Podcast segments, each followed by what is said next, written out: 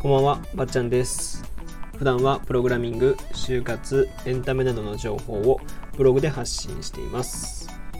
えー今日はですね、えー教養としてのアート、投資としてのアートっていう本についてお話ししようと思います。はい。えっとですね、まあ、最近は僕、卒業論文のテーマとかをちょっと決めなきゃいけなくてですね、あのまあうちの先生というかねゼミの先生は範囲というかあテーマは割と何でもいいっていう先生なので、えーそこからどういうふうに何ていうのかな問題視していくか疑問にしていくかというかしていくかっていうのはあの結構やり方があるとは思うけどテーマ自体は何でもいいよという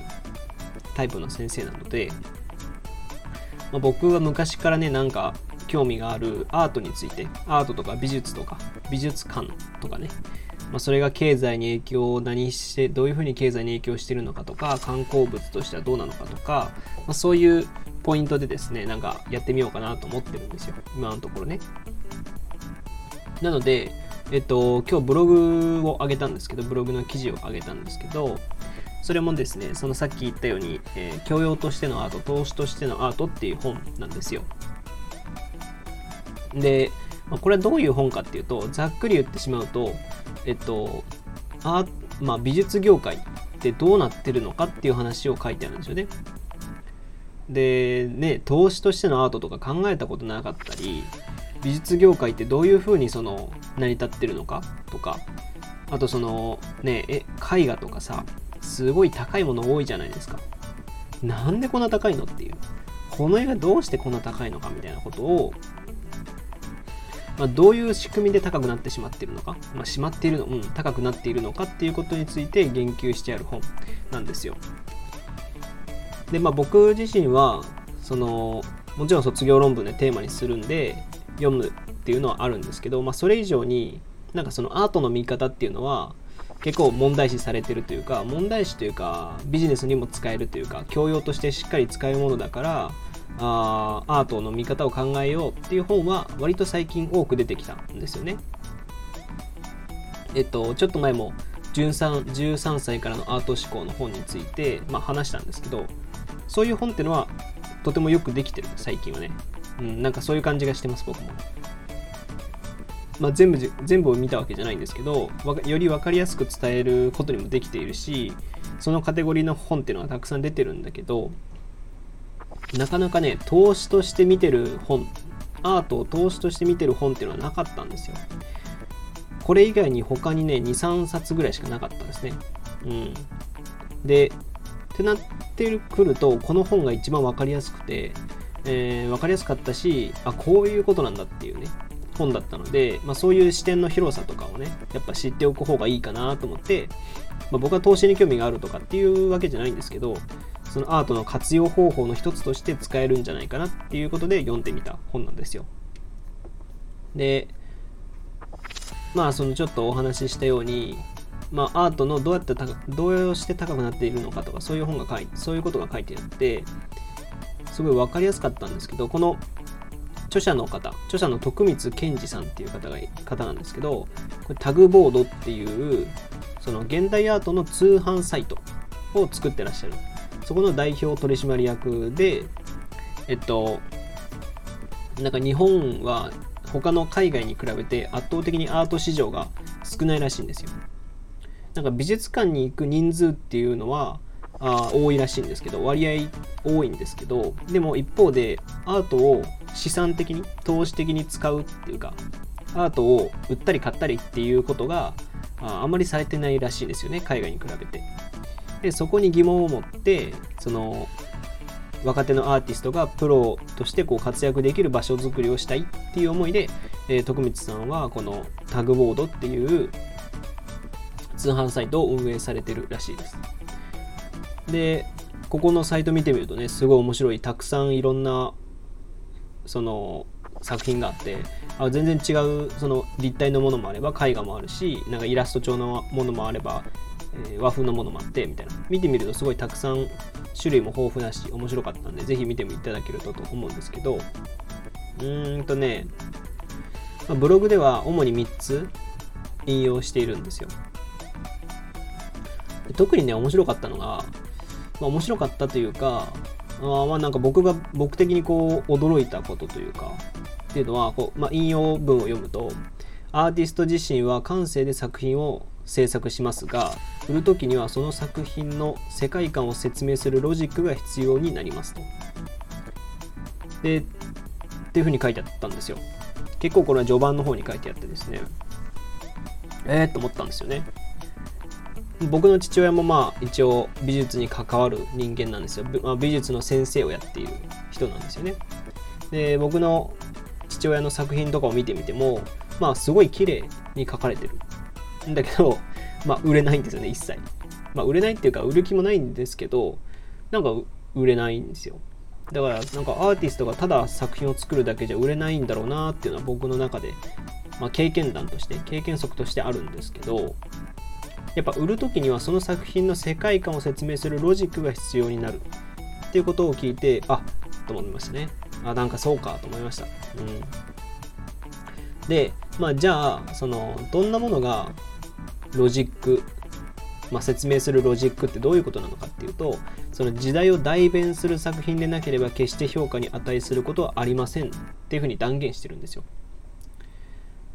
そのつまりですね時代が変化するごとになんか美術史と比較して今までになかったなんか独創的なアイデアだったりその表現方法だったりっていうものに価値があるらしいですよね。高額なアートっていうものは見た目とかっていうよりはその中身に含まれた論理的なインパクトあ確かにこういうことみんな思ってたけどこれ表現してなかったよねとかこれまでの美術の中でこんな表現しなかしてこなかったけどこういう表現してるよねみたいな。ことがあ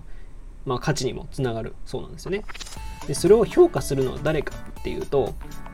もちろんそのアートをアーティストとしてね活動してアートを作品を作って SNS とかで広げる。でそれによって、えー、これ面白いよっていう人がいる。一般大衆はあ少なからずいるんだけどそうじゃなくて実際の評価を決めてるのはその、えー、ギャラリー提携しているギャラリーだったりあとその評論家って呼ばれる人がいてその評論家の人たちも考えるでその2つ、まあ、主にアーティスト評論家ギャラリーの中の人によって、えー、美術作品、アート作品っていうのは高額になってるっていうんですね。へえと思って。まあなんかね、その、まあアート、アーティスト自身と、えー、評論家っていうのはまあ想像がつきついたんですけど、その間にギャラリーっていうものが入って、ギャラリーが、まあその、言ったら仲介ですよね。広告代理店みたいな感じで代理の役割をしてるんですよ。えー、アーティストとギャラリーが提携、提携というか、まあ、契約を結んで、あなたの作品を応援しますと。あなたにはなんか将来性を感じるから応援しますと。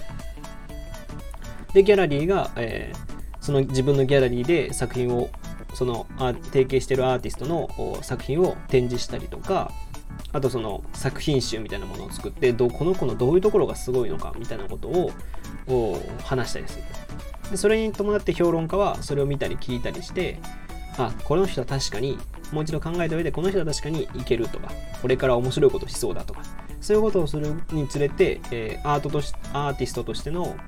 信頼っていうのがどんどん上がっていくっていうんですよね。おおと思って。そういう風なんだっていう、なんかなかなか知らないと思うんですよ。うん。これは一番驚きましたね。まあ、あともう一個ぐらい喋ろうかな。えー、まあ、投資に関して言うと、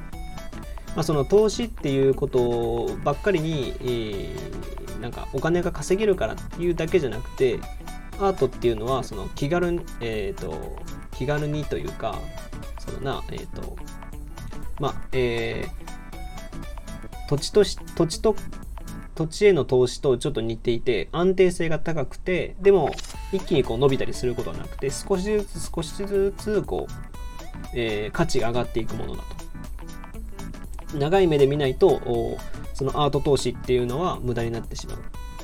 から、じゃあこうアート投資をしてる人たちっていうのはどういう考え方でアート投資をしてるのかっていうと、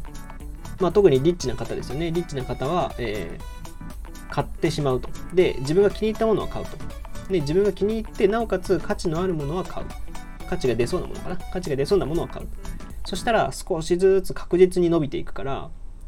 えーと、それを飾っておいて綺麗ちゃんと保存しておきながら飾っておいて自分は目で楽しみながらそれが伸びていくというね。これがすごいらしいんですよ。えーと思ってねそれも。まあなかなかね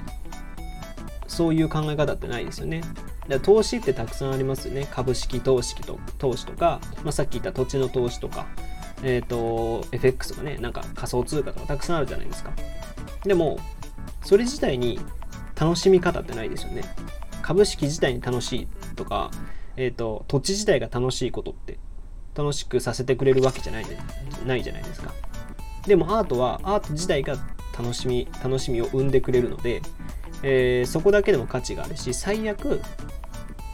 仮に、ちゃんと自分が、えー、見込んで、えー、価値が上がると見込んで買うんですけど、その、仮にそのアートの価値が下がったとしても、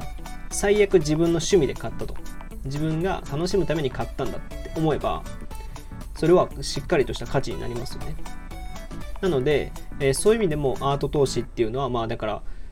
一石二鳥というかね楽しむこともできるし、えー、価値としても投資とまあお金としての価値も上がるしっていうことらしくてだからこういうアート投資っていうのはいいですよっていうふうに、えー、この徳光さん自身はすごい力説されてるんですよね。まあ、こういうぐらいですかね。まあちょっと10分超えたんで、まあそれぐらいにしようかなと。まあ、他にもあと2点ぐらいブログではお話ししてるので、そちらもご覧いただけるとと思うんですけど、まあ僕的にね、そのレビュー最大、まあ全体の要約というかまとめをすると、うん、まあ星5のうちで言うと、星3.5ぐらいかなとは思います。うん。まあ僕のブログ記事もそう書いたんですけど、っていうのも、うんなんかアート投資とか株式投資とか、えー、土地の投資っていう話はよく出てくるんですよ。まあ、比較されてるんですよね。でも一方で、その徳光さん自身はアート市場がすごいこれから伸びていくよって言い方をされてるんですけど、実際どれぐらい伸びていくのかみたいなのが、その統計として、データとして 残、データとしてないんですよね。その表とかがあんまりないんですよ。で、僕はあのメンタリスト DAIGO さんとかそういう本をたくさん読んでるのでなんかそういうなんかこう統計に裏裏打ちされた文文章っていうかまあ文章がつないとなんかねそういう主観じゃんみたいなこと思っちゃう。んですよねその人の主観じゃんって。まあそれアートのね、えー、作品の通販サイトやってらっしゃる方なのでもちろんそのこれから伸びていくに決まってるっていうものじゃないとなかなかそれでサービスを運用していかないと思うので多分何かしら自分なりになんか見たとは思うんですよ。こういう結果があってだから俺たちはこれ頑張れるって思ってるはずなんでそれをぜひ見て見せてほしかったなっていう気持ちですね。そこで、ま、マイナス1.5ぐらいいくかなって。結構高いんですけど。あとまあその文章が時々なんかうん、なんか目次というかタイトルと言葉が全部変わってきてるなっていうのはあって、まあ、ラジオとかねやってるとそうなんですけどラジオとかもそうですけどこうタイトルはこれって決めてでも徐々になんかずれていくみたいな。まあ本でこれやってしまうと良くないかなっていうのは思うんですよね。うん。だからなんか本の本にしてはちょちょっとこう、えー、タイトルというかそのそれぞれの目次とかね、一章のなんとかとかあるじゃないですか。章のタイトル名と文章が完全に一致してるっていう感じじゃないんですけどね。それがちょっとまあ気になったっていうので、まあ、マイナス1.5ということにさせてもらいました。はい。まあ、久々に、えー、ラジオを喋るので、なんかちょっと抵抗感というかね、があるんですけど、まあ、これからもちょこちょこ喋っていこうかなと思います。で、今、ジブリの作品がね、映画館で4本、4作品やってるじゃないですか。えっと、ナウ風の谷のナウシカ、ゲド戦記、もののけ姫、千と千尋。で、僕、今んとこ、もののけ姫以外は全部見たんですよ。で、ラスト、もののけ姫で、えっと、もののけ姫見たら、まあラ、ジオでもこの4作品について、僕、ジブリ全く全く見たことなかったので、まあその見た感想というかねジブリを全く見なかった僕がどういう感想を抱いたのかとか自分のランキングとかね4位1位2位3位4位ってつけたいなって思ってるのでぜひ楽しみにということです。はい、えー、というわけで今回は教養としてのアート投資としてのアートという本のお話をしてきました、えー、よければですねフォローやいいねレターもお願いします。えー、そしてラジオ以外にも Twitter やバッチャンネルというブログでも発信しているのでそちらもご覧ください。えー、また今回のこの、えー、本についてのレビュー記事っていうのは、えブログの記事も下にリンクを貼っておくのでぜひぜひ見ていただけるとと思います。えそれではまた次回お会いしましょう。ばっちゃんでした。